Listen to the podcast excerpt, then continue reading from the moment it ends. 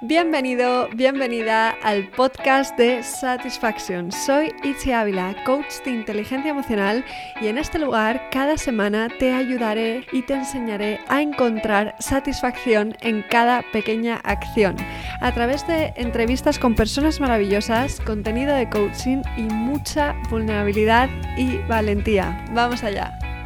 Hoy tengo el placer de presentaros a Javier Iriondo. Él no es un tener humano, es un ser humano con mucho recorrido y sobre todo mucho sentido. Empezó como deportista de élite en América a los 20 años rompiendo todos los esquemas y los no puedes ajenos que le llegaban por todas partes. Según como se mire, esa aventura fracasó, pero eso le llevó, le llevó al maravilloso mundo del desarrollo personal lo que yo consideraría todo un éxito. Desde entonces ha impartido miles de conferencias y ha escrito cuatro libros. Los 10 pasos hacia tu cima personal, donde tus sueños te lleven, un camino llamado destino, que devoré en dos días, y la vida te está esperando. Este último es el libro con el que más he llorado de todos los libros que he leído en mi vida. Sus historias transmiten la emoción de una persona que ha vivido lo que cuenta algo con lo que todas las personas podemos conectar y nos podemos identificar. Es todo un honor. Bienvenido Javier y gracias por estar aquí. Qué ilusión. Pues, el honor es mío, muchas gracias por atenderme y nada, un placer poder compartir este rato. Qué bien, qué bien. Pues nada, yo siempre empiezo echando un poquito la marcha atrás, así que la primera pregunta que te voy a hacer es, ¿dónde estaba Javier un día como hoy hace 10 años y qué has aprendido desde entonces? Diez años. Ah, 2010. Bueno, pues mira, pues 2010 fue el año que escribí Donde tus sueños te lleven. Fue. Sí, ese año lo escribí, salió publicado en el 2012, pero realmente lo escribí en el 2010 más o menos. Ese año, ese año fue el año en que de pronto mi vida explotó en mil pedazos, fue un naufragio en mitad del océano y de mi vida anterior no quedaron ni los restos. Eh, después de haber caído, subido, bajado y tenerlo todo, lo perdí absolutamente todo, me tuve que reinventar por completo. Y entonces de ahí nace Donde tus sueños te lleven. De ahí fue cuando comencé a escribir eh, el libro que yo necesitaba leer porque creía que no existía, el libro que yo porque yo necesitaba escuchar, lo escribí como una cura para mí. No estaba escribiendo un libro para publicar, sino algo que yo necesitaba comunicar, sacar. Y, son las 25 años de mi vida camufladas dentro de ese libro. Todos los aprendizajes de 25 años están metidos ahí, ¿no? Por eso creo que es un libro que tiene más de 30 ediciones, gente que se ha tatuado el título del libro, que ha impactado miles de vidas, ha regalado una cárcel. Eh, hay locuras sobre ese libro, ¿no? Y lo que he aprendido, pues lo que he aprendido son muchas cosas, ¿no? Pero uno, lo rápido que puede cambiar la vida, como la gente puede ver hoy en día, cómo puedes pasar del éxito, del fracaso, de toda la nada, de, la luz a la oscuridad y al revés en todos los sentidos, y la brutal capacidad de aprendizaje y de evolución del ser humano. O sea, eso es lo que es increíble, ¿no? Eh, la capacidad de adaptación que tenemos, la capacidad de reinvención, que a veces nos cuesta creer, ¿no? Pero es curiosamente cuando la vida te sacude, cuando la obliga, o sea, cuando mayor es el reto, cuando mayor es el problema, cuando mayor sea el desafío, más descubres todo lo que tienes dentro que no sabías que tenías. Pero hasta que la vida no te deja otra opción y de pronto dices, wow, ¿no? Y vas, de pronto comienzas a florecer, ¿no? Así que son un poco algunas de las cositas que vas aprendiendo en ese camino. Qué bueno, qué bueno. Es, es, interesante esto. El otro día hablábamos de la vulnerabilidad, ¿no? Eh, que todos somos vulnerables y de nuestra admiración por el trabajo de Brené Brown. ¿Qué tiene que ver eh, la vulnerabilidad, ¿no? De esto de lo que hablas, ¿no? De que cuando la vida de repente eh, nos da, nos damos cuenta de que somos vulnerables, pero a la vez de la fuerza que tenemos, ¿no? Em, ¿Qué tiene que ver la vulnerabilidad con el miedo a no ser suficientes, a no ser queridos y cómo eso nos afecta?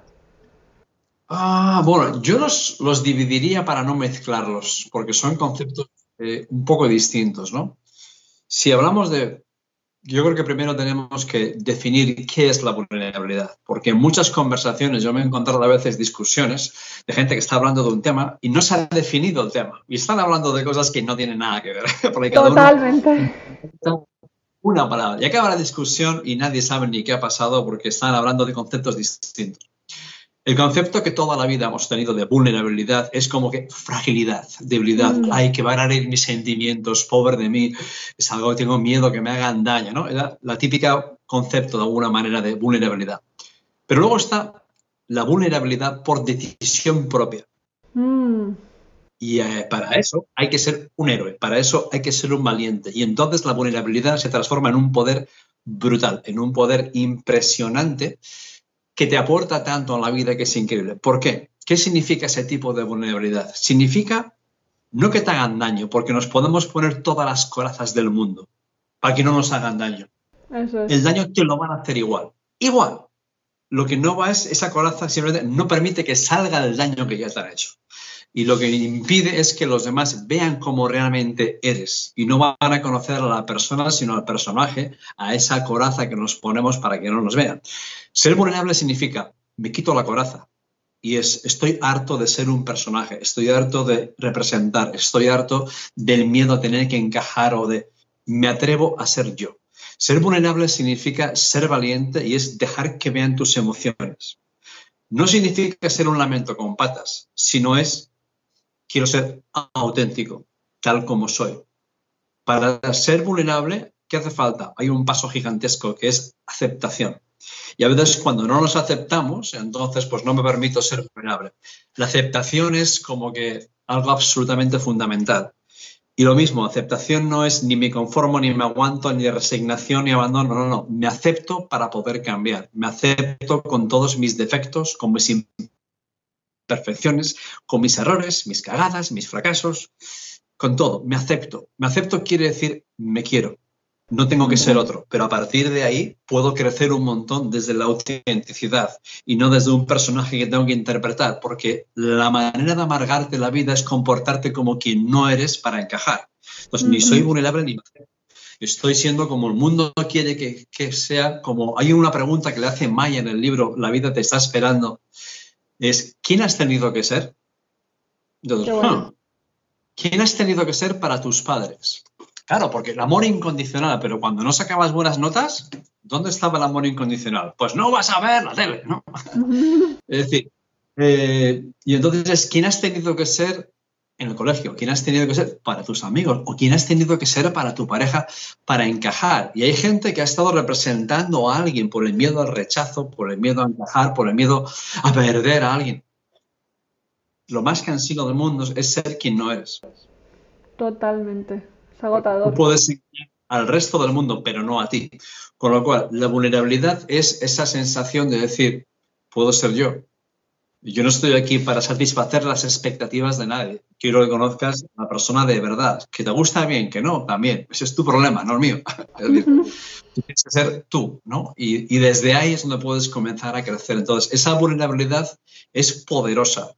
Es puedo ser yo y llevas tu dignidad por bandera donde te quieres, te respetas, te aceptas y vulnerable, sí, pero esa vulnerabilidad es cuando precisamente cuando no te hacen daño, cuando no te escondes. Y es ahí un poco eh, de donde viene el miedo a no ser suficiente, ¿no? Con esto que decías de cómo nuestros padres, el amor incondicional deja de ser tan incondicional cuando nos dicen, oye, no has sacado buenas notas, ya no es tan incondicional, ¿no? Y entonces empezamos a creer que no somos suficientes. Entonces, ese miedo em, tan potente en nosotros, ¿no? Recuerdo la entrevista que hiciste en el hormiguero, eh, de la que hablábamos el otro día, que hablando con Pablo Motos le preguntaste, de todas estas personas que has entrevistado em, con tanto éxito, ¿no? Em, al final, si las has preguntado, eh, te han preguntado cómo lo han hecho, ¿no? Y la mayoría lo habían hecho, o sea, la mayoría tenían ese miedo, en otras palabras, ¿no? Eh, ¿Crees que podemos superar ese miedo o siempre hay fantasmas, ¿no? Que aparecen cada dos por tres eh, en momentos determinados de nuestra vida, ¿no? Para decirnos que no somos suficientes. Yo creo que siempre aparecen. vale. entonces, pero la cuestión es que cuando aparezcan los comprendas. El problema es que aparecen y tú no sabes por qué o no sabes qué hay detrás de eso. Cuando tú tienes ya la comprensión de por qué surge, cuando tú comprendes algo, ya no puedes decir, ah, es que no sabía. No, ahora sabes y puedes darte cuenta qué está provocando eso. La ignorancia te lleva a la esclavitud. Y a las reacciones desproporcionadas. Cuando comprendes, puedes manejar esa situación. El miedo a no ser suficiente es algo que ha estado siempre y de alguna forma estará. Pero en la sociedad moderna se ha magnificado de manera absolutamente desproporcionada. ¿Por qué? Porque gran parte el miedo a no ser suficiente viene provocado por la comparación. Y el marketing y el mundo en el que vivimos ha convertido nuestro cerebro en una máquina absoluta y constante de compararnos con los demás. Aunque no quieras, aunque no te des cuenta, aunque no seas consciente de ello, cada anuncio es cómo hacerte sentir que no eres lo bastante para que compres esto. Eso es. Yo voy a crear tus emociones, pero si compras este vestido, si compras este coche, este perfume o este maquillaje, ¿no? Entonces, ¿qué ocurre? Que parece que venimos con un defecto de fábrica, parece como que es que no sé si soy lo bastante joven, lo bastante guapo, lo bastante alto, lo bastante listo, atractivo, eh, no sé si tengo el carisma, no tengo el currículum, yo no tengo suficientes estudios, me falta un centímetro, me sobra otro. Y es como que, joder, a ver, cuando una persona le preguntas, ¿cuáles son tus virtudes? Ah, y le da vergüenza o no sabe ni qué decir. Y le preguntas, ahora dime tus defectos, joder, trae más folios que aquí no me entra. Total. Yo solo hago y la gente se queda para decir algo positivo como que nos da vergüenza. Es lamentable. Es decir, tienes que reconocer tus cosas positivas. Para fustigarnos y decir barbaridades, como venga, como que es un acto de humildad. No, no tiene nada que ver con la humildad. Es decir, aparca el látigo, ¿no? Es decir, entonces esa comparación constante, ¿no? Es decir, de que constantemente estamos expuestos a un mundo maravilloso, un mundo de las redes sociales, un mundo editable de corta, copia y pega, borra, quita. El mundo que antes las fotos, pues se, revelaba el negativo, ahora se borra lo negativo. Ahora saco 100 fotos y borra 99. Esa, esa que no sabes cómo ha salido. ¡Oh! Esa. Y ahora tú te comparas contra esa foto increíble que ha salido y dices, ah, pues ya no soy igual, ¿no? Joder. Y tú mismo te comparas contra ti mismo. Entonces, cada vez que tienes ese ideal, se convierte en tu juez que te declara culpable. No eres lo bastante. O no has logrado lo bastante. a estas alturas de la vida tenías que tener ya una vida, vamos. Tu vida económica arreglada, una pareja perfecta, una casa genial, tenías que sentirte como un Buda y mira todavía cómo estás. Ah, mm. Pues constantemente hay un montón. El entorno te va empujando como no estoy donde debería estar, no soy como, no debería ser, o sea, no me siento como me gustaría sentirme. Y entonces estamos convencidos, o parece que, pero cuando logre X, aquello de allá, ¿quién no ha pensado, no? Y el marketing te empuja ya. Cuando X ocurra en mi vida y cuando llegue allí, a partir de ahí mi vida va a ser un mar en calma, que a partir de ahí mi vida será. ¡Ah! Total, Eso no existe. Ya ves, totalmente. Por eso el título del libro, La vida te está esperando. No, no, no deja de esperar, porque no vas a llegar a ese lugar que nuestra mente quiere creer que existe. Entonces siempre estamos esperando a llegar a ese lugar donde por fin parece que seremos suficientes y eso no va a ser. ¿Cuándo eres suficiente? Hay dos vías, ¿vale? Para sentirte suficiente. Una, ¿qué es lo que hace normalmente en un entorno la gente normal, así, si, si no hay una evolución? ¿Cómo soy más? Si tengo un coche más grande, mira qué importante soy, mira cómo me miran, descapotable. Si tengo una casa tal, mira cómo me miran. Si tengo la marca de no sé qué, mira cómo me miran. Estoy en la cola del palo, pero con un, bolso de, un bolso de Louis Vuitton, ¿no? Como que, guau. Mm. Y es como que teniendo, intentando impresionar a los demás. ¿Qué ha ocurrido con las redes sociales? Son geniales, yo las utilizo, pero si las utilizas, no si eres víctima de ellas. ¿Vale? Ese es el tema. con lo cual, que las redes sociales han creado todavía más la necesidad de tener que impresionar a los demás, porque no me siento a lo mejor lo suficiente, pero aquí puedo posar y puedo mostrar una vida editada perfecta para aparentar que soy la leche. Quiero impresionar, ¿por qué? Porque quiero gustar. ¿Por qué quiero gustar? Para sentirme admirado. ¿Por qué? Porque quiero que me quieran. Quiero sentirme digno de ser querido porque a lo mejor no me siento suficiente. Entonces, ese mecanismo, entonces, ese mecanismo de intentar ser suficiente a base de impresionar y de lograr cosas o éxito, tiene un recorrido así de cortito, porque cuando llegues allí, enseguida va a ser poca cosa y te hace falta mucho más. Y es un cambio externo, nada más. Con lo cual no ha habido un cambio interno. Puedes lograr cosas, pero si no ha habido una evolución interna, es todo muy superficial. Queremos los resultados, pero tiene que haber un proceso interno también al mismo tiempo. Con lo cual, la otra cuál es? De sentirse suficiente, empezar un camino en el que empiezas a preguntarte, pues, ¿qué pintas aquí? ¿Cómo aprender más? ¿Cómo mejorar? ¿Cómo evolucionar? ¿Cómo ser más consciente de ti mismo, de tus pensamientos? ¿Cómo aportar más a la sociedad? Conocerte y de alguna manera comenzar ese camino de evolución, de aceptación, y entonces es cuando te das cuenta, puedo ser yo. No estoy aquí para impresionar a nadie ni para demostrar nada a nadie. Me acepto tal como soy, me quiero, soy suficiente, sin tener que llegar allí ni demostrar X. Eso no quiere decir que me conformo, porque la vida es una universidad de la cual nunca jamás te gradúas. Y el día que te creas que ya lo sabes, la vida te pega un sopapo que te da una lección de humildad que te arrastra. Y vuelves al principio del todo, totalmente. Y vuelves o no, y la vida te suspende nuevos amén, ¿no? Totalmente. Entonces, es ese proceso interior en el cual dices, bueno, sigo percibiendo, o sea, quiero cosas, quiero esa vida segura, quiero una buena vida, pero mi merecimiento o mi mi valía personal no depende de los resultados, que es el problema. Nos enseñan a medirnos, ¿he llegado o no he llegado? ¿He fracasado o no? No, no, si lo importante da igual lo que consigas. Lo importante es la clase de persona a la cual te conviertes en ese proceso, en el camino. Claro. Como dice Clint Eastwood en la maravillosa película Los Puentes de Madison, cuando está cenando con Meryl Streep, película que he visto por lo menos 30 veces, porque es la historia de mi vida. Alguien me espió y se chivó y hicieron el guion. Eh, y entonces están cenando y dice una frase que yo creo que las primeras 20 veces no la pillé. Y fue la de 21 a 22 y dije, coño. Y de pronto dice, o, sea, es cuando tú has escuchado toda la vida algo y no le has sacado de sentido y de pronto un día hace, ¿y esto por qué? Como lees un libro, lo has leído cinco veces y dices, esto antes no estaba aquí. ¿no?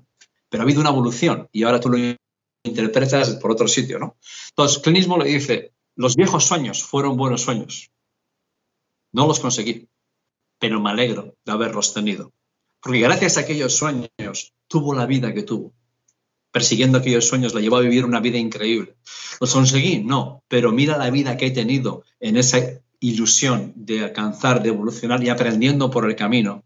Pero a veces la sociedad dice, ah, que no has llegado, ah, no, esa sociedad del fracaso. Un casting entran 50.000, 49.000 a la calle y al final hay un ganador, los demás son los fracasados. Mm.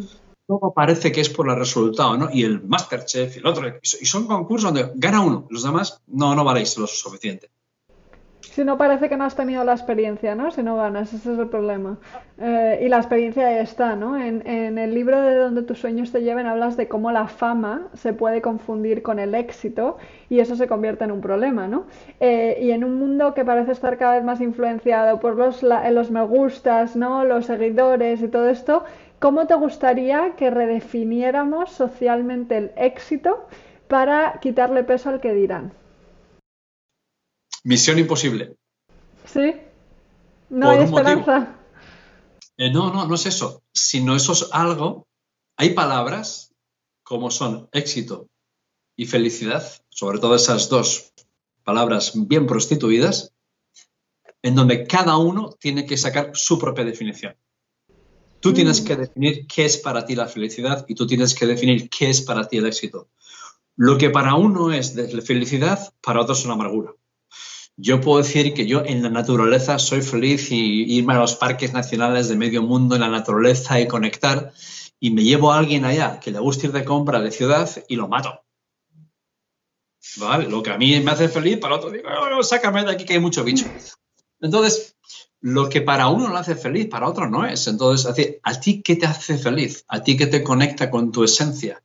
Eh, el éxito. El éxito para unos es estar absolutamente en paz, en contacto. El otro éxito es tener no sé cuánto en la cuenta, tener X coche. Para otro el éxito es que cuando te vayas de aquí haya infinidad de personas que te recuerden por cómo les hiciste sentir, haber contribuido a la sociedad. Para otros solamente es lucir. Entonces, ahí yo no te puedo decir, el éxito es, no. Cada uno tiene que decir, y tú tienes que decidir qué es el éxito y qué es la felicidad para ti. Yo esto lo he hecho más de un curso, ¿vale? Todo el mundo ha leído 50.000 artículos de las claves de la felicidad, los secretos de... Entonces digo, una cartulina, escribe, ¿qué es la felicidad? Y se queda la gente, ah, joder, a ver, en un tweet, dime. No, hay tanta información sobre la felicidad, está ahí. Mm. Y entonces es cuando, bueno, eh, la gente escribe cosas similares, más o menos, ¿no? Pero ahora viene lo cruel. y es, ahora, ¿qué tiene que ocurrir? ¿Cuáles son las condiciones que se tienen que dar para que tú seas feliz? Y entonces ahí viene lo que no nos damos cuenta que nos hemos creído. Y ahí llega la gran crueldad. Yo para ser feliz, bueno, no tengo que discutir con mi pareja, tengo que tener una pareja encantadora, mi negocio, mi trabajo tiene que ser maravilloso, perfecto, tengo que ganar tanto, tengo que... Y las condiciones que la gente se pone, dice, prepárate para estar amargado de la vida. Porque tus reglas, tus propias reglas para ser feliz, te va a impedir ser feliz. Mm. Tienes que ser un superhéroe sí, cuanto más sencillas sean tus reglas, más fácil va a ser que alcances eso. Luego tú puedes tener más aspiraciones o menos aspiraciones, pero no te pongas eso como condición a llegar pensando que cuando logre eso automáticamente llegará a la felicidad, porque llegará allí y 48 horas después dirás, ¿y esto es lo que ¿Qué es lo que le ha pasado a un montón de gente que han perseguido toda la vida a ese Dios que estaba allí de no sé cuántas cosas y cuando han llegado dices, wow. Queremos los resultados, o sea, yo el primero. El problema es pensar que un resultado te va a dar, es decir, magnificamos el impacto emocional que ciertas cosas tendrán en nuestra vida. Yo hablando con algún deportista de élite, de muy élite, ¿no? Que viven con una presión mediática enorme donde parece que si no ganan son unos ladrones porque con todo lo que te pagan deberías de ganar y tienen la crítica de, los, sus seguidores, de los fans, de la sociedad, de medio mundo porque eh, hay no sé cuántos equipos y claro, solamente hay un campeón y los demás son perdedores. Mm. Entonces tienes que ganar y si no estoy feliz es tu culpa porque no has corrido lo bastante y habéis perdido. Pues la presión es increíble y de pronto por fin ganan un campeonato, ganan X. Y cuando ganan, la celebración es ¡guau! ¿Qué pasa la semana siguiente? Que ya está. ¿Dura para siempre? Yo le dije, oye, ¿tú sigues siendo feliz porque una vez ganaste X? No, se pasó. Pero a veces magnificamos ese impacto de lo que ese resultado tendrá en nuestra vida. Queremos el resultado, pero poner todas tus esperanzas sobre eso es desperdiciar la vida de una manera increíble porque te vas a pasar la vida esperando a llegar ahí y cuando llegues será una decepción. Claro, cuantas más expectativas, ¿no? El viaje, el proceso, y si luego llega, genial, celebra lo bestia, pero celebra el camino, la evolución, todo lo que está pasando, todo lo que estás haciendo. Justo, yo siempre digo, si no disfrutas el progreso, el resultado da igual, por muy bueno que sea, al final mm, te has perdido el 90% ¿no? del trayecto, entonces no, no sirve de mucho. Eso es el viaje del destino y no, no, esto va del viaje, no va del destino. Claro. Eh, es curioso esto de las palabras, ¿no? De que como cada persona las define de una forma, igual que decías con la vulnerabilidad también, que al final cada uno lo entiende como lo entiende y luego te pones a hablar de eso y cada persona está hablando de una cosa, ¿no? Em, entonces, bueno, pues tener claro de lo que estamos hablando también es muy importante. Me encantó como el otro día me hablaste em, del tsunami, ¿no? De datos al que estamos sometidos y cómo la información eh, sin emoción no sirve de mucho. ¿A qué te refieres con el término infosicación y cómo podemos gestionar eh, ese nuevo eh, problema tan moderno que tenemos, ¿no? De la cantidad de información que recibimos. Bueno, ah, ahora mismo, vamos a decir, fuera, en la calle, hay una guerra, hay una guerra brutal. La guerra que se libra de las muchas guerras que hay es la guerra por nuestra atención. Total. La guerra por la atención. Ese es el gran dilema. Y todos los expertos y todo el mundo y todos los neurocientíficos que, es decir, las redes sociales eh, en Silicon Valley contrataron a los mejores eh, expertos de Las Vegas, de los casinos, los expertos en adicción. Las redes sociales están diseñadas con, para que sean adictas, ¿vale? El scroll que nunca se acaba y sigue, y sigue. Una revista se acaba, un periódico se te acaba, pero no, no, la revista no se acaba, ¿no? Y siempre ir a dopamina y ver. Con lo cual, ¿qué ocurre? Que estamos enganchados a mil cosas que generan dopamina, generan un montón de cosas, ¿no? Pero, y constantemente es, tienes anuncios, te vendo tal, te promesas, y son todo promesas, anuncios, hay de todo. Entonces, nos llega una. Es decir, antes nuestro nos llegaba lo que estaba alrededor nuestro, poco más, ¿no? Hace años. Y ahora el mundo entero te llega, el mundo entero llama a tu puerta, el, número, el mundo entero se mete en tu casa con los datos, saben todo de ti, saben todo de nosotros. Eh, y entonces constantemente alguien está llamando a la puerta a base de notificaciones, de emails, de mensajes que te están interrumpiendo constantemente. Entonces hay un momento en el que uno de los dramas hoy en día es la pérdida de atención nuestro nivel de atención y de enfoque, de concentración, está bajo mínimos, es caótico. Y nuestra mente va a 10.000. Y encima la vida se ha convertido en una carrera en la que siempre algo más que hacer, algo más que lograr, una meta más que conseguir. En la lista de tareas que nunca se acaba, cuando parece que por fin se acaba, aparecen 20 cosas más y vamos todo el día así como locos. Con lo cual hay un momento en el que tienes que frenar y tienes que respirar y tienes que decir, bueno, ¿qué es importante? ¿Qué me aporta y qué me resta? ¿Qué me está robando la energía? ¿Qué me está robando la atención y el tiempo? ¿Y qué es lo que realmente necesito hacer y a qué le necesito poner atención? Y tienes que tomar esa decisión muy consciente y empezar a desviar tu atención hacia lo que importa. Si no, el mundo entero está llamando a tu puerta, ofreciéndote algo, mil promesas, a precio muy regalado, muy económico, eso sí, todo genial, de futuro mejor, mientras te va robando todo el presente. Entonces hay un momento en el que pierdes el control y pierdes y estás todo el día que estás 10 horas trabajando sin parar o 12 y acabas el dices, ¿qué he hecho? De todo menos lo que tenía que hacer porque he estado todo el día despistado. Es decir, tú te levantas, empiezas a hacer una cosa y de pronto estás haciendo otra. Y dices, ¿y, yo qué haciendo esto? Ni idea, pero ahí estás. Y de pronto entra un WhatsApp y ahora de repente entra una llamada y ahora antes un email y ahora una cosa más a la lista de tareas y ahora una emergencia y ahora alguien te interrumpe y ahora voy a ver qué pasa en Instagram y ahora voy a ver qué...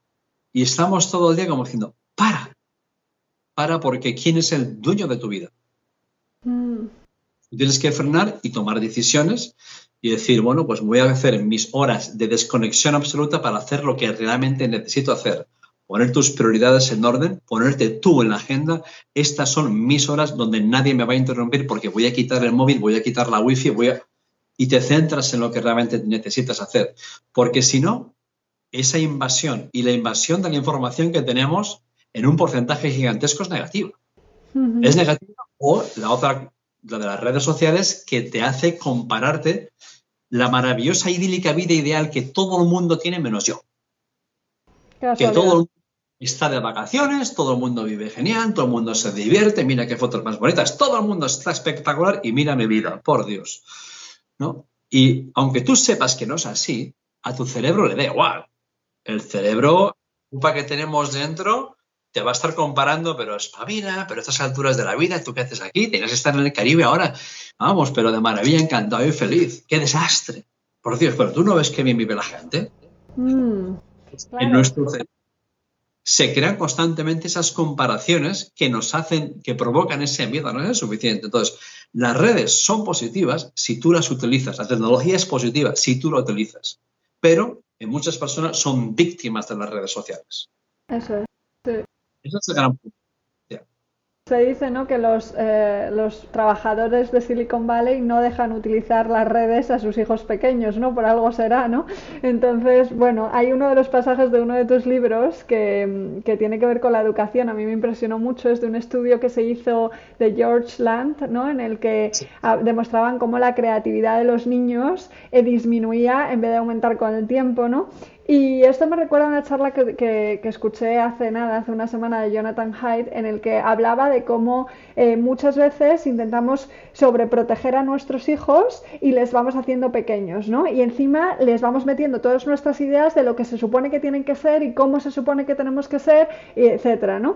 Y entonces, aunque los niveles de estrés en el entorno puedan ser iguales o menores que antes, los niños cada vez tienen más eh, ansiedad porque están menos preparados, ¿no? Entonces, ¿qué podríamos hacer para mantener la creatividad de los niños y ayudarles a convertirse en personas seguras, especialmente eh, teniendo en cuenta todo lo que acabamos de hablar, ¿no? De cómo las redes sociales nos llevan a compararnos y si ya como adultos nos es difícil no, no compararnos, ¿no? Porque está muy preparado, todo es muy adictivo, pues imagínate para un niño o una niña, ¿qué podemos hacer para, para ayudarles a crear esa seguridad personal? Bueno, hay que empezar por no quitársela. Mm, ahí está, es el gran paso. Es decir, siempre estamos en el cómo, el cómo los niños y enséñame cómo. Digo, olvídate de los niños. Yo creo que, mira, eh, tengo alguna postal de, las, de una empresa que tuve hace tiempo, por ahí andará. Decía que los niños necesitan pocas palabras cuando los padres son un buen ejemplo. Entonces, ¿qué ocurre? Que los niños igual que las personas, los alumnos, llega un momento en el que son inmunes a tus palabras. Sordera absoluta. Y son inmunes a tus palabras, porque escuchan con los ojos. Entonces, observan y ven. Y hay un montón de personas que están diciendo lo que deberían hacer o cómo deberían ser cuando ellos no lo son y no lo están haciendo. Entonces, cuando los padres son un buen ejemplo hace falta pocos comos y pocas historias y dilemas extraños. Entonces son los padres los que necesitan trabajar sus propios miedos para que no les dejen como herencia los miedos y las preocupaciones, cosas que muchos les dejan. Hoy en día uno de los grandes problemas en las dos últimas décadas ha sido la brutal sobreprotección de los padres. Que has visto que ya mucha gente joven, eh, maltratos a los padres, a los profesores, a los de que tengo derecho a todo, responsabilidad de nada, un montón de miedos, un montón de... La sobreprotección ha sido horrorosa. No quiero que mi hijo llore, no quiero que mi hijo sufra, no quiero que tal cual. O sea, lo primero es que tienes que, cada uno tiene que caerse y tiene que aprender a levantarse. Tiene que aprender lo que cuestan las cosas, no el precio, sino, ni el valor, sino que realmente el sacrificio que hace falta. Y tiene que, y de alguna manera tienes que permitir que, que tengan sus lecciones, que tengan sus frustraciones y, con todo el cariño del mundo, pero dices, yo tengo cuatro hijos, es decir, toda la vida ha sido, yo hago lo que haga falta, pero nunca voy a hacer nada que tú puedas hacer por ti mismo, si no te convierto en un inútil. Es decir, de que, de la sensación de que al final dices, eh, te tienes que levantar tú, te tienes que construir tú como padre, tú tener la seguridad y no estar todo el día con la amenaza. Y si no haces esto, no vas a ver la tele, y si no, te quito la play, y si no, yo veo padres son todo amenazas de te quito la play, te quito la otra. No, tiene que haber hechos y muchas menos palabras. Tiene que haber consecuencias y, entonces, y tiene que haber eh, el respeto. O sea, el respeto que muchos se rompen esa línea que ves con padres hijos, o sea, maneras de comunicarse. O sea, sí, tú quieres que sea un amigo, pero hay una línea donde tiene que aprender a saber que has pasado tres pueblos y tiene que haber cosas. Entonces, para mí la parte más importante, sobre todo, es que sean los propios padres los que tienen que evolucionar y no quedarse como unos melones, pero ahora dame el secreto para educar a mis hijos. No, el problema eres tú. Entonces, si tú tienes la confianza, si tú trabajas en ti, si tú sigues evolucionando y aprendiendo, los hijos van a observarte y van a aprender de ti, van a modelar, van a duplicar. Si tú eres un saco de miedos y preocupaciones, estás todo el día queriendo proteger por tus propios miedos, es lo que están heredando tus hijos. Y es lo que ha pasado, muchísimo de eso. Entonces, es, uno tiene que mirarse hacia adentro, pero todo el mundo prefiere mirar hacia afuera, encontrar culpables, que es muy conveniente. Así yo no tengo que cambiar, el mundo tiene que cambiar. O sea, que tú te excluyes, tú no eres parte del mundo, ¿no? La sociedad tiene que cambiar. Esa gente que se autoexcluye de la sociedad. tú serás otro entonces. En vez de mirarse uno a sí mismo, ¿no? Prefiero culpar a los demás y el mundo, y mi vecino, mis padres, el gobierno, todo el mundo tiene la culpa, menos yo. No, no, pues es como diciendo, volvemos a la famosa frase de Gandhi que no hace falta ni decirlo. ¿no? Es decir, no, mira hacia adentro y sé tú, sé tú el que se ponga las pilas, sé tú el que aprende, el que, el que honra. Si se ha sido padre, o sea, tenía que hacerte a lo mejor un examen para ver si calificas para ser padre. Totalmente, sería bueno eso. No, no, es que tú para adoptar un hijo tienes que pasar mil pruebas, que es increíble, para ver si puede ser padre pero biológicamente pasas un buen rato y ya puedes ser padre. ¿no? Entonces digo, pero si mi persona, si no eres responsable de tu vida y ya tienes dos hijos, ¿a dónde vas? ¿no? Claro, es que es eso. Y, hablar es muy fácil, pero tomar la responsabilidad, ¿no? No tanto. Entonces, al final, eh, si tú, o sea, eso es lo que más fuerza tiene, que tú te conviertas en la persona que quieres que tus hijos eh, eh, imiten, ¿no? De alguna manera. Sí. En este momento creo que muchas personas tienen mucho miedo, ¿no? Por todo lo que, por todo lo que está pasando. Entonces que quizás es más difícil eh, no transmitir esos miedos, por ejemplo, a los hijos, ¿no? Y, creo que decías, en este momento todos somos Sofía, la protagonista de la vida te está esperando, ¿no? Todos nos podemos identificar con, esa, eh, con ese miedo a la incertidumbre, ¿no? Tú eh, empezaste a hablar en público eh, muy joven, ¿no? Eh, ¿Cómo fue esa experiencia de hablar en público? ¿Y alguna vez te has sentido como este personaje, ¿no? Con el miedo de defraudar. Hay una diferencia, ¿no? Entre hablar en una conferencia y luego practicar lo que predicas. Y yo creo que tú practicas lo que, lo que predicas, ¿no? Entonces, ¿cómo ha sido ese proceso de, de hablar en público, de perder ese miedo si es que lo tenías y de luego llevar todo a la práctica? Bueno, lo de perder el miedo, el miedo sigue ahí. Mm, sigue ahí. no, se pierde. Eh, vas teniendo herramientas, vas teniendo momentos y luego tienes días. ¿eh? Yo sigo viendo a día de hoy, yo he dado conferencias en 10 países distintos y de pronto yo era el que no era capaz de hablar ni conmigo mismo. A mí me sacas de estos temas, yo era el búho, el que yo miraba las conversaciones y, ah, sí habla y todo esta persona, ¿no? O sea, yo, si me saca de esos temas, soy alguien muy reservado y siempre he sido muy introvertido, ¿no? Que no tiene nada que ver ni con falta de confianza ni con cosas, ¿no? Pero que bueno. Y cuando tuve que empezar a hablar, pues fue terrorífico. Taquicardias, me quería morir, iba con pañales, la última media hora iba seis veces al baño. Y de ahí, pues me vi con 25 años, pues la mayor conferencia de mi vida, que fue para 22.000 personas en Brasil, ¿no? Eh, y Argentina, y Washington, y Puerto Rico, y en Francia, y, fue una locura. Pero siempre ibas con esos nervios, siempre aparecía ese miedo a no ser suficiente, ¿qué dirán? Y si me quedo en blanco, ¿qué pensará? ¿no? Y siempre está ese bicho ahí. Entonces luego vas aprendiendo técnicas y cosas. Hice un curso precisamente que está por ahí disponible online de cómo diseñar conferencias inspiradoras y de hablar en público y hablaba de todas estas cosas. Al final, un poco, la, para mí una de las claves es precisamente es quitarte del medio. Para mí es la más grande de todas, desaparecer. Mm. Yo cuando voy a dar una conferencia es, esto no va sobre ti. Esto tú, aquí no pintas nada, tú eres un simple mensajero. Yo a veces me sacudo, largo, desaparece. Yo tengo algo que contar, dar un mensaje. Aquí son los que han venido a escuchar algo, que vienen a buscar algo, lo que importa son ellos. Olvídate de ti, ¿no? Y entonces desaparece. Y yo intento verme a mí mismo ahí sentado, el último en la esquina, como que eh, estoy buscándose algo, ¿no? Entonces intento conectar desde, desde ahí. Esa es la parte que más me, me gusta, porque yo recuerdo cuando con 23 años que mi vida se fue al, desastre y fui a mi primera conferencia en, Atlanta, en Estados Unidos, y estaba sentado el último de la esquina por si tenía que salir corriendo por la puerta, por si era que algo muy raro. Y dije, wow, ¿no? Yo miraba allá diciendo, ¿de qué planeta ha salido esta gente que habla ahí en el escenario, ¿no? Y bueno, pues luego mira, luego he estado yo pues recorriendo escenarios por, por medio mundo, ¿no? Dando conferencias. Así que la vida cambia. Qué bueno eso que has dicho, ¿no? De quitarte del medio. Creo que muchas veces el ego nos juega muy, muy malas pasadas. ¿Cómo definirías la palabra ego? Que creo que muchas personas se confunden con esto. ¿Y hay alguna diferencia entre el ego y el personaje de lo ocupa, ¿no? La voz crítica de nuestra mente que aparece en la vida te está esperando. Eh, vienen a ser lo mismo. Más o menos son, si no es lo mismo, son familiares, íntimos, amigos de toda la vida, vamos, son colegas. ¿eh? El ego es esa voz crítica, es ese ocupa que tenemos dentro que a veces tanto nos fustiga que precisamente nos está comparando, ¿no?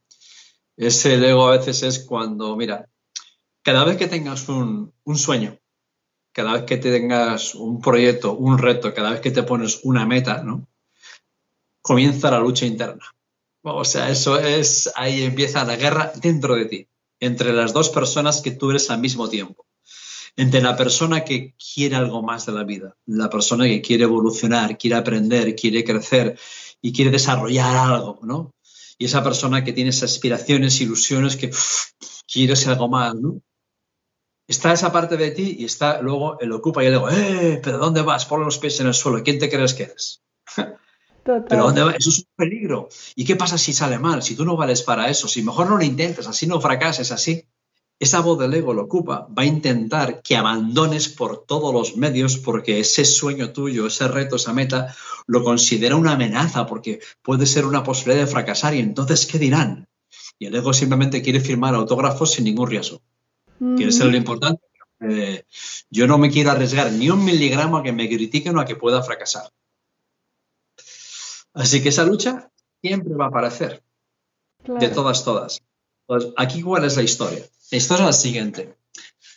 Veo desde conferencias o gente, no, ¿cómo vivir, no sé, vivir sin miedo o que desaparezcan los miedos? ¿no? dices, el miedo no va a desaparecer jamás. Tienes que comprenderlo para aprender a utilizarlo como una energía súper positiva y convertirte en un perseguidor de miedos. Igual que están en Estados Unidos los, los storm chasers, los que persiguen las tormentas, los que persiguen los tornados.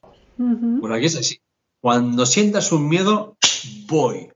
¿Por qué? Me niego a vivir con miedo. Me niego a seguir huyendo del miedo.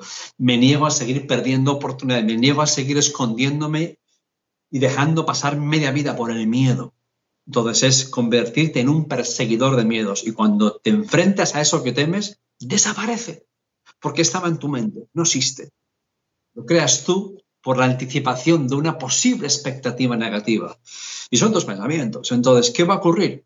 Que no es cuestión de cómo elimino los miedos, es cuestión de encontrar un coraje mucho mayor que los miedos que pase por encima de los miedos.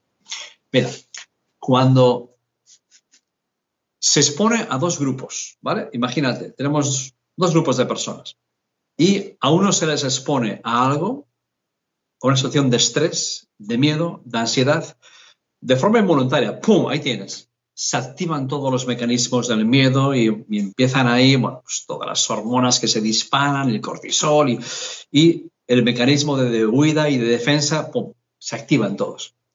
Al otro grupo se le enfrenta ante lo mismo, pero se les avisa. Va a ocurrir esto. Vas a enfrentarte a esta situación y se les explica de una manera con lo cual lo interpretan como un reto. Entonces, cuando esa misma situación lo interpretan como un reto, se activa otra parte distinta dentro de nosotros. Y entonces se enfrentan voluntariamente, con lo cual no se activa tanto ese sistema de huida de miedo. Entonces el miedo se transforma en una razón para pasar a la acción, para superar el miedo, se transforma en dignidad, en honor, en coraje, en un montón de cosas muy por encima y el miedo les hace superarse. A unos ponen el miedo detrás y les empuja para no huir y para enfrentarse y ser más grande que la situación y otros tienen el miedo delante y huyen del miedo. Entonces, ¿cuál es la diferencia? La diferencia es encontrar tu por qué, tu razón, tu para qué, todo que sea más grande que el propio miedo. Y es la historia. Es muy interesante esto porque efectivamente cuando alguien tiene una misión, ¿no? Dices, si tienes una misión encuentras el cómo. Eh, ¿Qué le dirías a una persona que no haya encontrado eh, su misión o su sueño? Eh, ¿Cómo lo puede encontrar? Bueno, misión, sueño, yo los separaría, son distintos, pero al final cada uno tiene que hurgar muy dentro. Yo creo que a veces uno no lo encuentra porque no se cree que es capaz de lograrlo, entonces mejor no tenerlo. Y es un mecanismo de que ofensivo que no sé qué hacer, no sé cuál es mi sueño, porque mejor no lo tengo porque igual he dejado de creer en mis posibilidades y entonces me resigno. A veces va por ahí el tema. En otras, bueno, yo a la gente le digo, vale, y si el dinero y el tiempo no fuesen un problema, ¿qué harías con tu vida? pues yo haría, yo iría yo. Bueno, pues ya lo tienes. Ahí está, claro. Si no tuvieses que trabajar, ¿en qué trabajarías? Qué buena pregunta esta, ¿no? ¿No? Sí, a ti que haces temas de coaching, pues esa es buena. Me encanta, me encanta, sí, sí. ¿Qué harías? Entonces, ¿qué harías con tu tiempo? ¿En qué te gustaría marcar la diferencia? ¿A quién te gustaría ayudar? Porque a veces es sobre yo, yo, yo, ¿no? Y propósito y tal. Y entonces es como que un día, el día que encuentre el propósito, digo, que no se te ha perdido, deja de buscarlo. como la felicidad, ¿no? Buscándola todo el día. Se ha perdido, te digo. No, si, si, si, yo, deja de buscar la felicidad, si te cruzarás con ella. Si, o sea, buscarla es lo peor que hay, es como buscar ir detrás de un pez en el mar. Huye de ti. Eso es. Olvídate. Es más fácil encontrar la depresión y la ansiedad que la felicidad persiguiéndola. Todo lo que persigues huye de ti. Es como, es que le quiero mucho, le quiero mucho, le quiero mucho. Y vas detrás de una persona y dices, eh, eh, eh, o sea, le espantas, ¿no? Claro. Pues es igual, le espantas. Le espantas de ansiedad, de necesidad. Es decir, al final es convertirte en la clase de persona en la cual lo atraes, ¿no? Yo, mira, a veces un curso hacía, describirme a la persona perfecta para vosotros. ¿Cuáles serían sus, ¿no? tu ideal, ¿no? ¿Cuáles serían las cosas que tendría esa persona? Ah, pues tendría que ser así, y así, y así, y así. Y la lista era como, bueno, así, así, así, así, así. ¡Wow! Bueno, primero, ese personaje no existe, ¿eh? Está, si está, está en algún museo en especie de extinción. Total. La pregunta no es esa. Y ahora, ¿en qué clase de persona te tienes que convertir tú para atraer a una persona así? ¿Tú crees que siendo como eres hoy en día vas a atraer a una persona con todas esas cualidades tan increíbles? Ah, no, no, conviértete tú en esa persona. Sí, es como se consigue, justo. Qué bueno.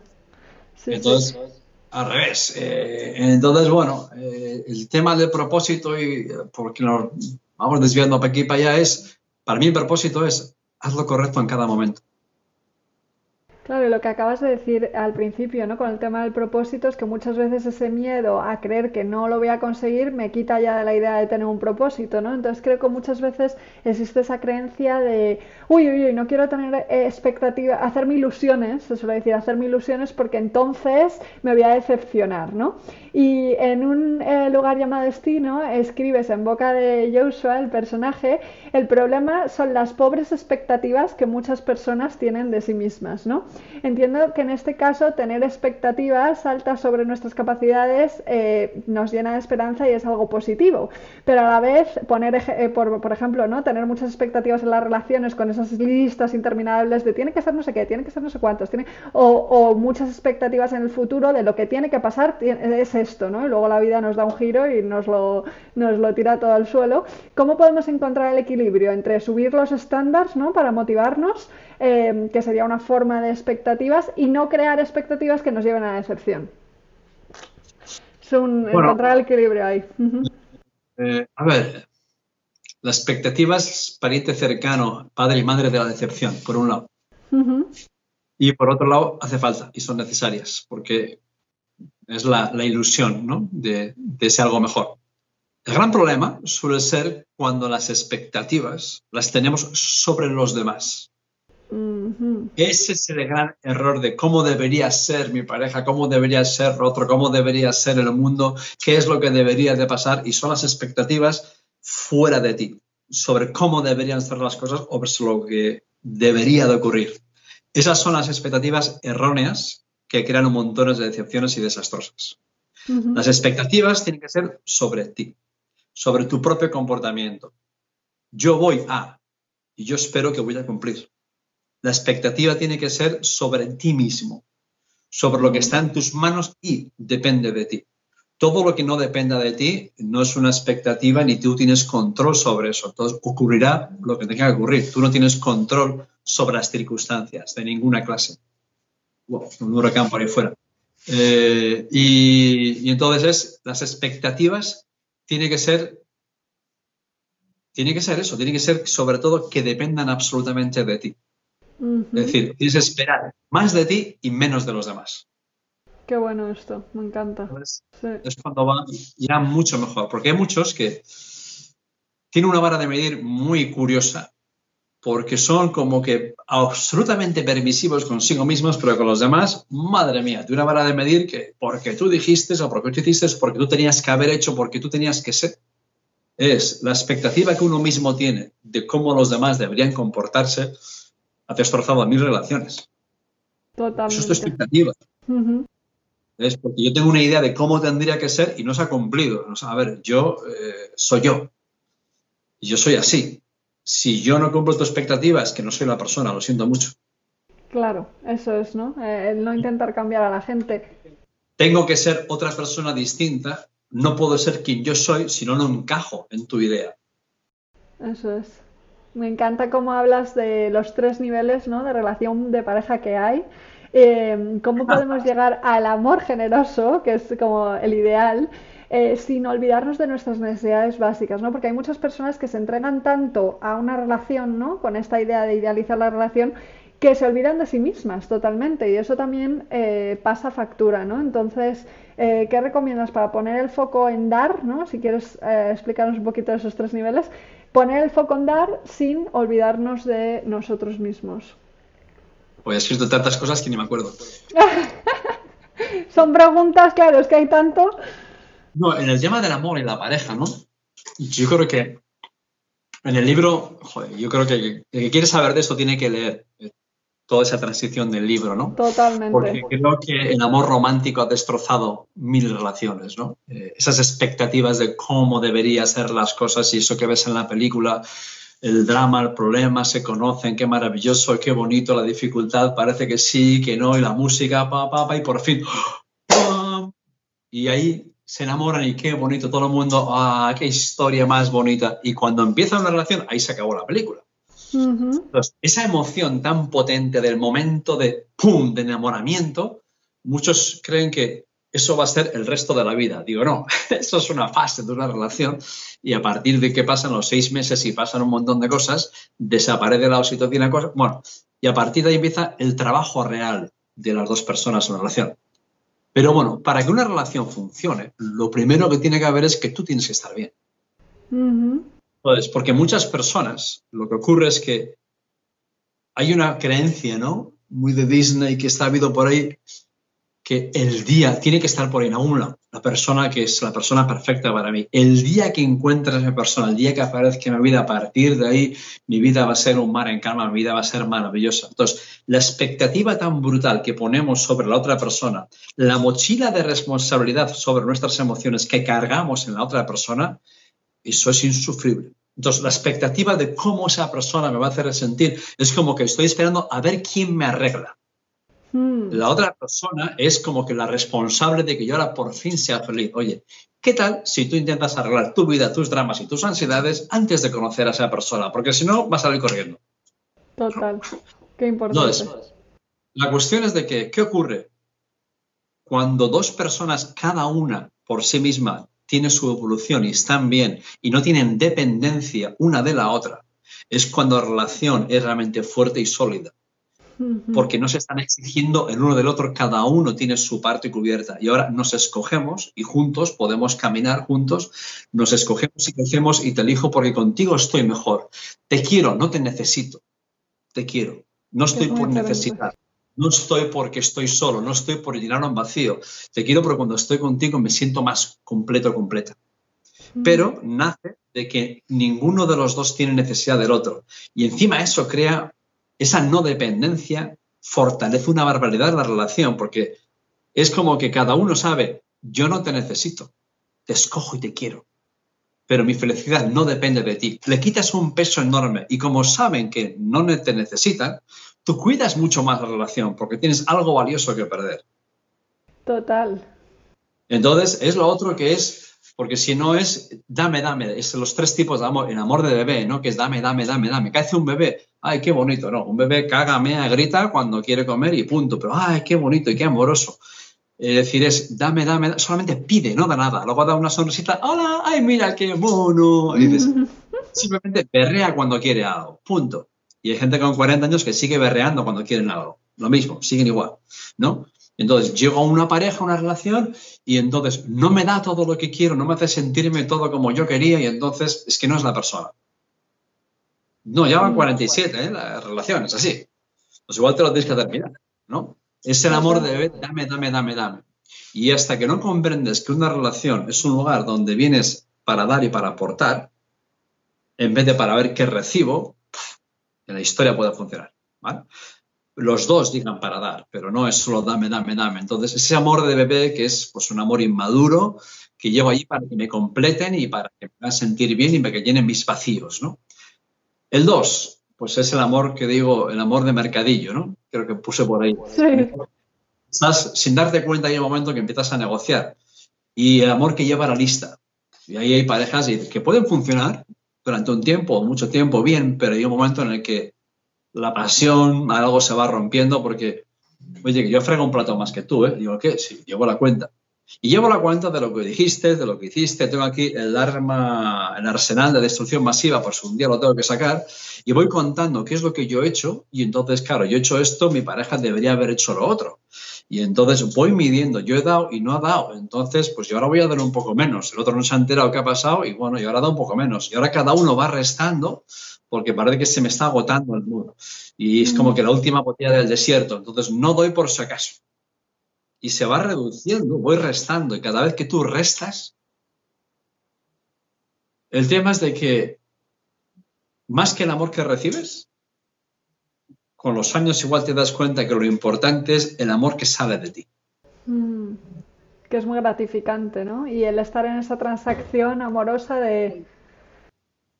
El amor que te llena, también el que sale de ti. Porque cuando tú eres capaz de dar y eres capaz de hacer feliz a otra persona, wow, eso te llena.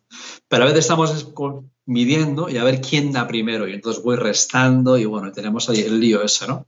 Y a veces, bueno, puede funcionar, pero eh, hay relaciones que están ahí toda una vida, ¿no? Pero con ese medidor que, complica mucho la pasión. Y cuando no hay pasión, pues una relación, pues eh, ahí están, son compañeros de piso, ¿no? Entonces, compañeros de piso. Y luego está la 3, que es las menos, ¿no? Que es el amor maduro. ¿Dónde? Pues donde los dos tienen cada uno su propia evolución personal, donde los dos, cada uno está bien consigo mismo, no se necesitan uno del otro, sino se complementan, se ayudan, se acompañan y es una pareja que comparte juntos y crecen juntos y van trabajando juntos en esa relación, ¿no?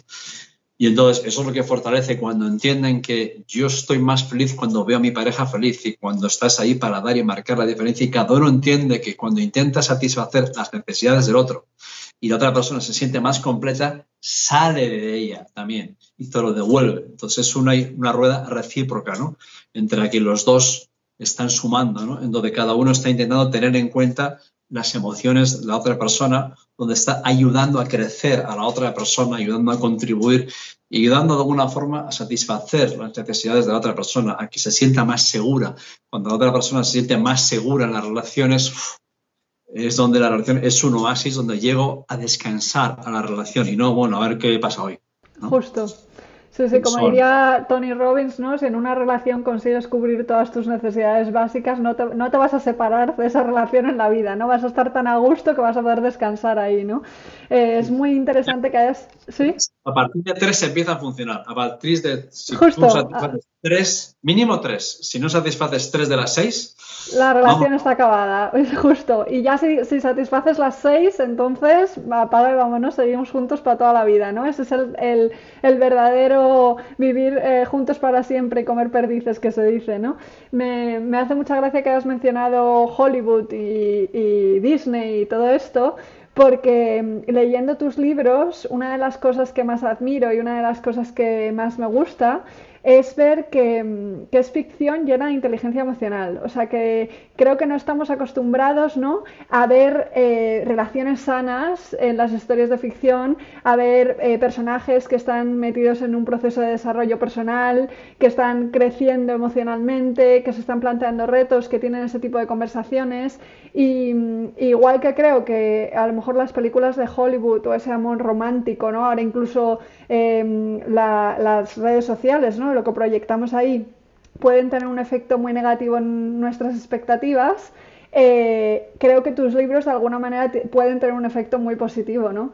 Porque nos enseñan a, o se sirven de ejemplo para ver cómo las relaciones podrían ser diferentes. Y eso es maravilloso, la verdad. Pues dinero, que te haya gustado y, gracias. Eh, sí, de verdad. A mí los libros siempre, yo siempre desde que empecé a escribir, siempre quería escribir en formato novela. Eh, algunos lo llaman que son novelas inspiracionales, ¿no? Me meten en esa categoría un poco, si es que existe, ¿no? Pero sí, pero tiene que haber siempre una historia con la cual te puedas identificar, ¿no? En mis libros, algunos decían, es que en tu libro siempre se muere alguien. Es que en la vida suele pasar, que de vez en cuando, ¿sabes? Entonces, son libros sobre la vida real, son libros sobre cuando tu mundo se derrumba a tu alrededor, cuando de pronto ocurre lo más inesperado y tienes que volver a levantar. Son libros sobre cuando dejas de creer en ti y cómo volver a reconquistarte y a tomar control. Eh, son libros sobre la aventura de la vida, son libros sobre caídas, sobre superación, sobre miedos, sobre sueños y es, son la vida. O sea, yo, un mensaje que se ha repetido miles de veces es como diciendo, ¿tú me has estado espiando o qué para escribir estos libros? Porque estás contando mi vida. Y que todo el mundo se identifica. ¿Por qué? Porque lo que yo cuento en los libros son historias basadas en hechos reales. Son la vida misma. Punto. La vida misma con cosas que han ocurrido o nos han ocurrido a todos, pero con a dónde te han llevado emocionalmente, internamente y luego con muchas de las claves o de las respuestas que no nos han enseñado en la vida y que vas aprendiendo a base de golpes. ¿no? En esa universidad de la vida en la que nunca jamás te gradúes. Justo. Y lo que decíamos el otro día, que emocionalmente nuestras emociones no son muy originales, ¿no? O sea, todos al final sentimos cosas muy parecidas, ¿no? Y pasamos por circunstancias que se asemejan. Entonces eso hace que, que nos identifiquemos, ¿no?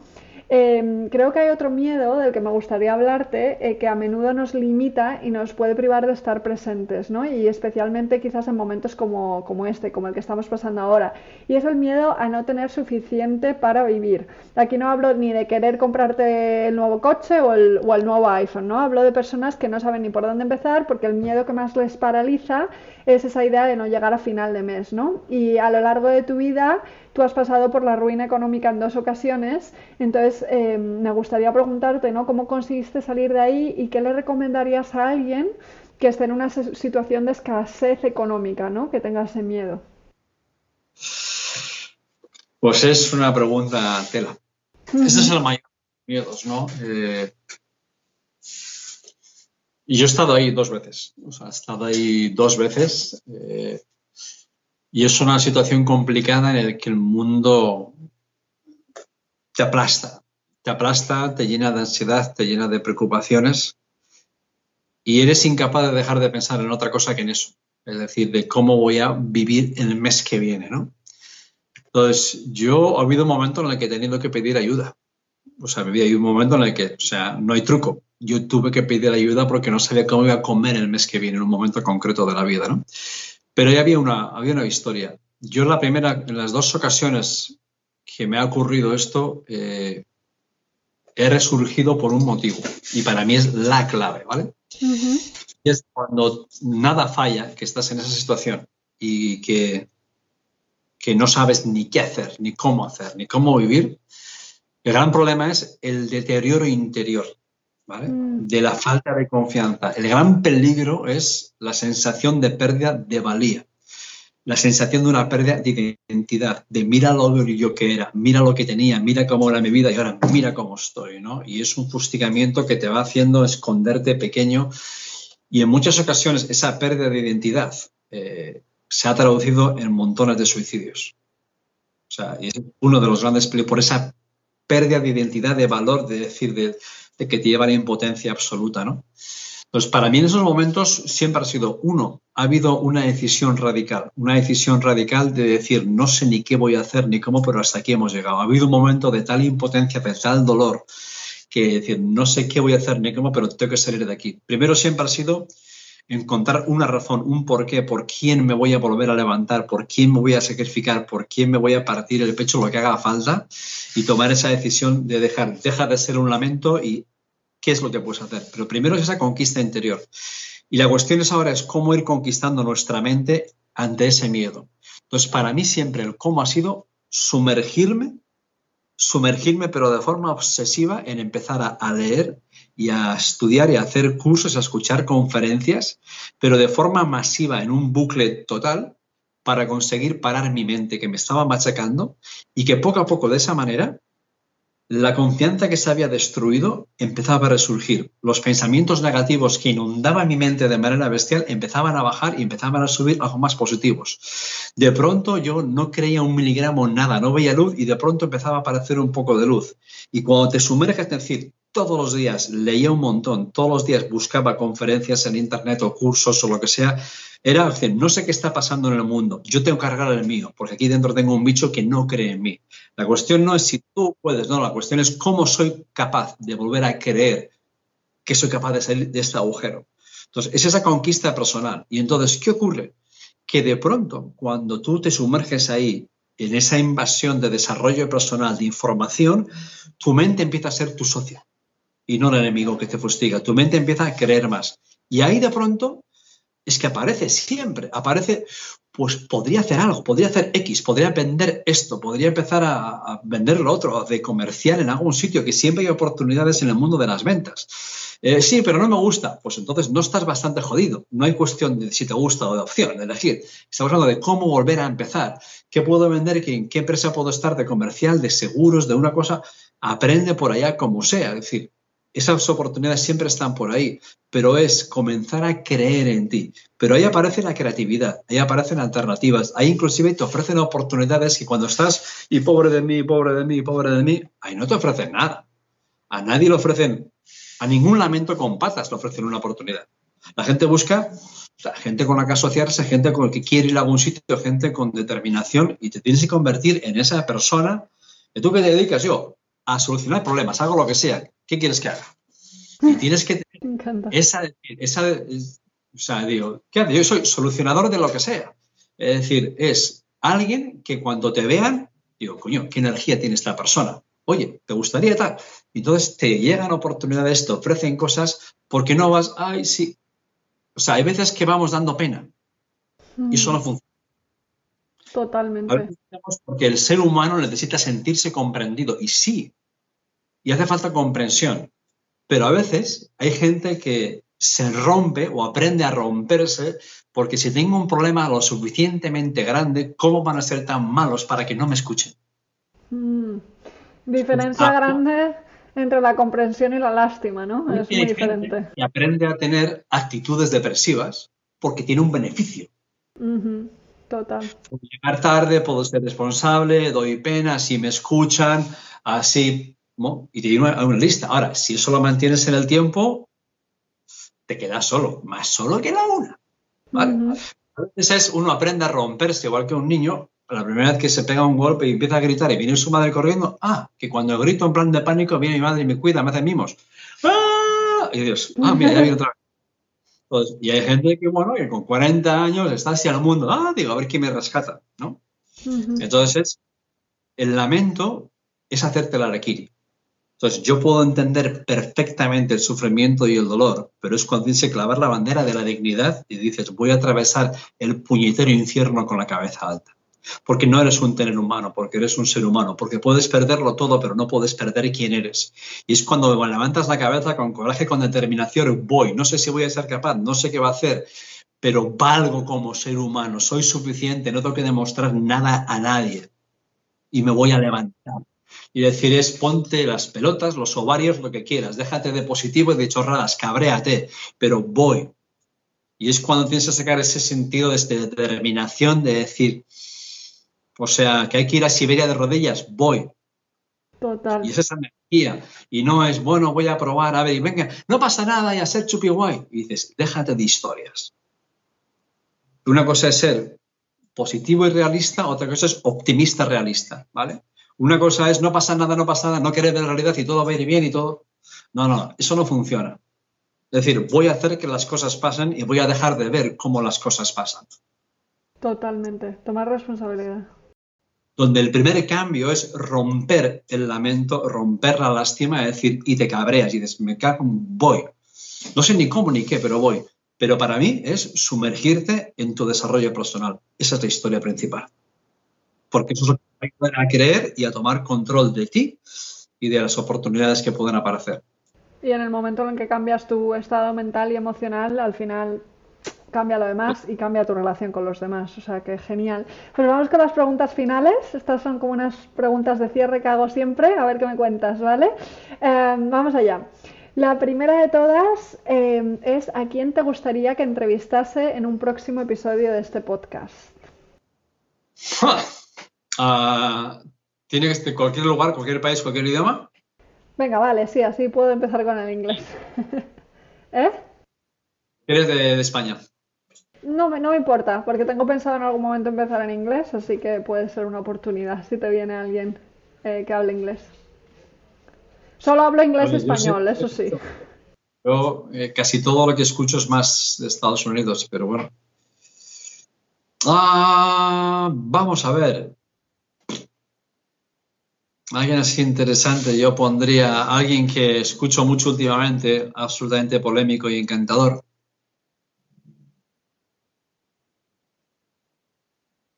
Jordan Peterson, el reto más grande que podría ser. me acabas de poner un super reto, es como si me dices Tony Robbins, Brené Brown. Pero bueno, nunca se sabe, oye, vamos a por ello. Pero bueno, o sea, yo, sí, ¿a quién me gustaría para este podcast? Pues bueno, ¿sabes a quién, eh, quién está? No sé si se ha entrevistado o no, pero te sorprendería mucho. Es a Annie Garteburu. Oh, me han hablado súper bien de ella. Me ha hablado Izanami Martínez, eh, una compañera, y la verdad es que está estudiando coach en ella, ¿no? Uy, a ver, ahí te voy a contar. ¿Sí? Tiene más estudios de coaching, liderazgo, desarrollo personal que todos los coaches que hay juntos en España. ¡Wow! ¡Qué guay! Jo, pues me encantaría, la verdad. Digo una cosa, porque ella, claro, la gente le conoce por su tema de televisión de corazón corazón, pero Ana tiene una historia impresionante desde los 17 años en la que su madre murió en un accidente de helicóptero. ¡Wow! cual fue increíble, en la cual empezó su conflicto entre la persona y el personaje desde los 18 años, entre cómo me ven y cómo yo me siento. Sé que lleva más de 30 años haciendo un trabajo brutal que ha hecho lo que nadie se puede imaginar a nivel de... Entonces, eh, se puede hablar con alguien del mundo y sabe 100 veces más que la gran mayoría de personas ah, de las que están hablando de eso. ¡Wow! ¡Qué increíble! Pues... Tiene un nivel de preparación, de conocimiento, de profundidad que nadie se puede imaginar. O sea que no. Pues eh, se lo voy a proponer, a ver si le apetece. Qué bien. Es que Anne, somos vecinos de pueblo. De Lorri y Zaldívar, sus esposos están juntos, ¿no? Y yo conocí su historia de siempre. Y ella me presentó a mí cuando presenté el último libro, me presentó a Madrid. ¿no? Eh, y fue ella que me presentó. Entonces ella me iba a presentar y dije, espera, Entonces yo primero presenté a Anne. Y cuando conté su historia, la gente se quedó diciendo, hostia, ¿no? Entonces, ella con 18 años ya se empezó a hacer muy famosa en la televisión vasca, ¿no? Y entonces, claro, lo que les pasa a muchas mujeres es que, ah, tu vida es fácil por tu cara bonita. Entonces, bueno, pues ahí hay muchas crueldades, ¿no? Eh, y entonces, pues bueno, pues para ti todo es fácil porque mira qué mona eres y tal. Y entonces era ella tenía la historia con la familia, la muerte de su madre, no sé qué, mil rollos, y luego la imagen que la gente tiene de ti por cómo te ven en televisión, la estrella, se supone que tienes que ser feliz, para ti todo está a huevo, fácil, no tiene ningún problema, y el drama entre cómo soy yo, cómo me siento yo y cómo me ven los demás. Entonces ahí salieron sus demonios, ahí salió ese conflicto entre la persona y el personaje, pues ella desde los 18 años no ha dejado de leer, de aprender, lleva 30 años de preparación. Ha viajado por el mundo, se ha casado, se ha divorciado, ha adoptado niños, se ha casado, su vida ha bajado, ha conocido a 100.000 personajes en 10.000 eventos y tiene una experiencia de vida impresionante y una vida espectacular, con lo cual ha tocado todos los palos, ha estado con, la élite arriba por todos los sitios, entonces tiene un saber estar como nadie y un conocimiento y una cercanía y una mujer que tú la conoces en persona es, es una puta linterna. Es la leche. es una mujer que la gente a mí, la pena que me da es que, claro, la gente no la conoce. Porque es, es la leche, es la leche. Y, la, y es eso, que se juzga mucho, la, gente da por hecho que porque seas famoso, porque hayas posado en un fotocall o en una alfombra roja, ya tienes que ser feliz toda la vida y estar fenomenal, ¿no? Y luego, cada uno con sus circunstancias, no se sabe lo que hay detrás. Así que, pues nada, qué interesante hablar con ella. Vale, pues seguimos. Eh, siguiente sería, ¿a qué, asignatura añadirías en todos los colegios del mundo si pudieras? Ah, hombre, pues eh, inteligencia emocional, humanidad, algo que tuviese que ver con humanidades. Filosofía, inteligencia emocional, humanidad. Sería ese pack para construir personas de calidad humana desde que empiezan a los ocho años, los primeros ocho años, que es donde a los ocho años el cerebro niño ya se ha formado, ya es el cerebro de adulto, es cuando es más maleable y más influenciable. En esos ocho años tendría que ser olvídate de todo lo que se enseña y trabajar creatividad, equipo, humanidad, eh, inteligencia emocional y ser mejores personas. Eso. eso. lo cambiaría todo, desde luego. Es lo que nos va a hacer falta siempre. Qué bueno. Vale, seguimos. ¿Qué experiencia, hasta acaba de cambiar, qué experiencia pasada no querrías repetir, pero eh, que ha cambiado tu vida para mejor? Hombre, ah, los dos ostiones que me ha dado. Eh, la primera, la huelga que, en la que me vi involucrado, que batió el récord Guinness, que duró tres años y que llevó mi vida de muchos al caos absoluto. La otra, una ruina total por temas de inversiones inmobiliarias y por cosas que pasaron retorcidas. Pero bueno, eh, no, no solo aconsejo a nadie, ojalá que nadie tenga que pasar por ahí, pero al mismo tiempo, cuando miro atrás, digo, gracias a que aquello ocurrió, he tenido la vida que he tenido. Es decir, los desastres que han ocurrido en mi vida me han llevado a un lugar mucho mejor. Cosas de la vida. Si no hubiese sido por eso, yo nunca hubiese escrito nada. Estuviese por ahí viviendo muy bien, pero jamás hubiese escrito ningún libro y no hubiese pasado todo lo que ha pasado después. Por eso también tus historias, ¿no? Hacen que todos conectemos tanto con ellas. O sea, que, algo ha nacido de, esos dramas. Em, vale, venga, seguimos. ¿Cuál es el libro que más recomiendas? Complicado, eh, porque siempre he ido variando con el tiempo. O sea, en mí, el libro que me, impactó porque lo trabajé completamente durante 10 meses y hice lo que pone en el libro, es un libro que es un cuento muy sencillito, que era El vendedor más grande del mundo, de Osmandino. No es un libro de vendas, es la historia de un chaval camellero que se enamora de la hija de un señor que y él es un camellero que cuida camellos. Soy yo para aspirar al amor de esa chica, ¿no? Y entonces esa historia donde descubre los 10 pergaminos para el éxito. Entonces, yo esos 10 pergaminos lo hice igual que en el libro durante 10 meses, los leía tres veces al día. Pues es un libro que a mí me tocó, después El alquimista fue el siguiente libro que me impactó así también mucho, ¿no? Y, bueno, y a partir de ahí pues ha habido un montón, ¿no? Esos fueron los primeros cuando yo empezaba a leer, ¿no? Eh, hace 30 años empecé con, con eso, o sea que bueno. ¿Quién, ¿Quién, te ha inspirado así más profesionalmente para, para la carrera que has? Anthony Robbins, con mucha diferencia. Me identifico muchísimo con eso, me encanta. Luego he hecho muchos cursos con él que no, no están en ni nada. No, no asistiría a los eventos, sino luego tiene una formación que es el coaching de intervención estratégica, que es brutal. Y eso también lo hice.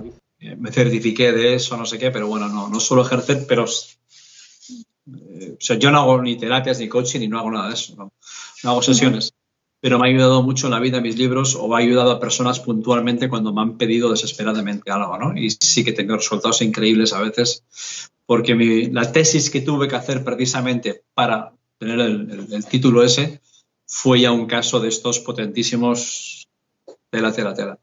Y fue, fue increíble. Un cambio que nadie, que nadie consiguió en nueve años, pues lo conseguí en cuestión de una hora y pico. ¡Wow! Y dices que no asistirías a sus eventos, pero sí a, los, a las formaciones online. He estado, en todos sus eventos, ¿eh? ah, que has estado, que has estado, vale. Qué bueno, qué bueno, qué maravilla. Sí, sí, tiene una pinta algo que me ocurre Algo que me ocurre muchas veces es que cuando la gente ve el documental de Robbins, No soy tu gurú, aparezco por ahí, llorando ah, como una. Primer plano. Lo voy, a, lo voy a volver a ver, te voy a buscar. Es muy fácil de encontrarme porque el momento más brutal de aquel evento y uno de los eventos más épicos de todos los eventos de la historia de Robbins ocurrió en ese evento en el que estaba yo y en el que se grabó el documental. Y ese momento de la chica brasileña, Sol Watson, Down Watson. Sí, sí, la sigo. La chica estaba en mi grupo. Y yo estaba a dos metros de Robbins y de la chica cuando Romis estaba en sus dos metros con los mocos hasta el suelo, que ese cacho no sale en el vídeo, pero estaba con los mocos hasta el suelo roto y éramos 3.000 personas llorando sin poder parar, pero desgarrados de la brutalidad de historia de cómo contó. Ahí era gente de 70 países, de todos los colores, culturas, razas y creencias, traducción en siete idiomas. Y había 3.000 personas llorando que aquello fue, yo nunca he visto nada tan bestial, ¿no? Y cómo le dio vuelta a aquella historia y estaba allí. Entonces, en ese momento que yo estoy llorando como loco, secándome las lágrimas, ahí me verás en el documental de Robbins. O sea que sí Lo que voy a ver hoy otra vez. pero es curioso porque Tony Robbins a veces eh, puede ser un personaje muy polémico, pero cuando te metes en su trabajo y ves lo que hace y lo que ayuda y lo que se transforma mucho, ¿no? Esa imagen que puede dar de cara al público a veces es impresionante. Es, eh, a mí me encanta, desde luego. Qué bueno, qué buena experiencia, vaya. Qué maravilla. Vale, quedan dos preguntitas. La siguiente es, ¿qué tres cosas haces cada día para cuidarte? Tres cosas. Bueno, pues mira, empiezo siempre, me despierto dando gracias. Y digo la frase en inglés además porque es algo que me enseñó hace muchos años una persona que es gracias por un nuevo día libre de cambios. Para empezar. Qué bueno, me encanta. Gracias por... Sí, thank you for a new day free of change. Y siempre, pues Gracias por un nuevo día libre de cambios. Uno, en cuanto bajo a, la cocina voy, me bebo un vaso enorme de agua con zumo de limón, tratarse y alcalinizarse un poco y casi siempre intento luego empiezo el día haciendo deporte. Eh, cuando lo normal es que a las siete y media de la mañana, 8, voy al gimnasio y me activo, activo el cuerpo a tope y luego ya estoy en marcha, cuerpo-mente y a partir de ahí me pongo a, a funcionar. O sea que eso es un poco lo que suelo hacer. A veces medito algo, ¿no? Depende un poco más o menos. A veces en la misma cama, a veces hago mis visualizaciones. Pero dar gracias, el agua y deporte es como que suele ser un, ritual. Muy buen ritual, me encanta. Qué maravilla. Genial. Y la última pregunta que hago siempre es que ¿qué es para ti la satisfacción? La satisfacción.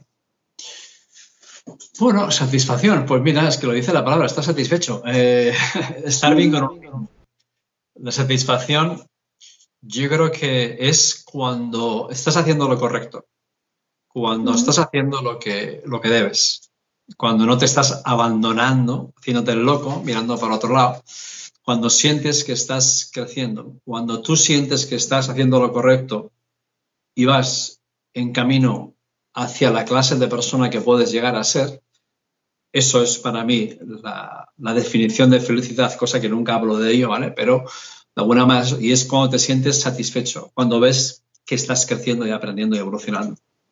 Me encanta, qué maravilla. Jo, Javier, de verdad, no tengo palabras. Muchísimas gracias por todo lo que me has contado. Qué inspiradora la experiencia ¿no? de tu evento con Tony Robbins y todo lo que has dicho es oro. Así que gracias de corazón. Pues nada, manero y simplemente espero que algo de todo esto sirva a las personas que lo escuchen y ojalá que llegue a muchas personas y que estés donde estés, que sea cual sea la situación en la que estés, y me refiero a los que estéis escuchando ahora, eso, que no importa dónde estás, sino que importa dónde vas. Y no importa quién eres, sino quién puedes llegar a ser. Y no importa lo que has hecho, sino lo que puedes hacer a partir de ahora y la clase de persona que puedes ser. Y es todos tenemos un potencial futuro yo. Así que ahora hay que hacer las acciones para ir hacia ahí, hacia eso. Mm, ese es el gran objetivo, realmente. Qué bueno. Mil gracias, mil, mil gracias, Javier. Qué guay. Pues Madero, que te haya escuchado a lo mejor algo distinto, espero distinto y maravilloso todo lo que nos ha contado Javier Iriondo. Espero que si has llegado hasta aquí hayas disfrutado tanto como yo.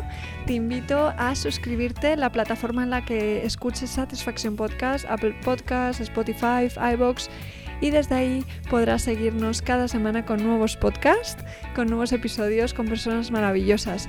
Por otro lado, si te interesa probar un proceso de coaching, puedes contactarme directamente a través de mi web y podemos cuadrar una sesión de 30 minutos gratuita.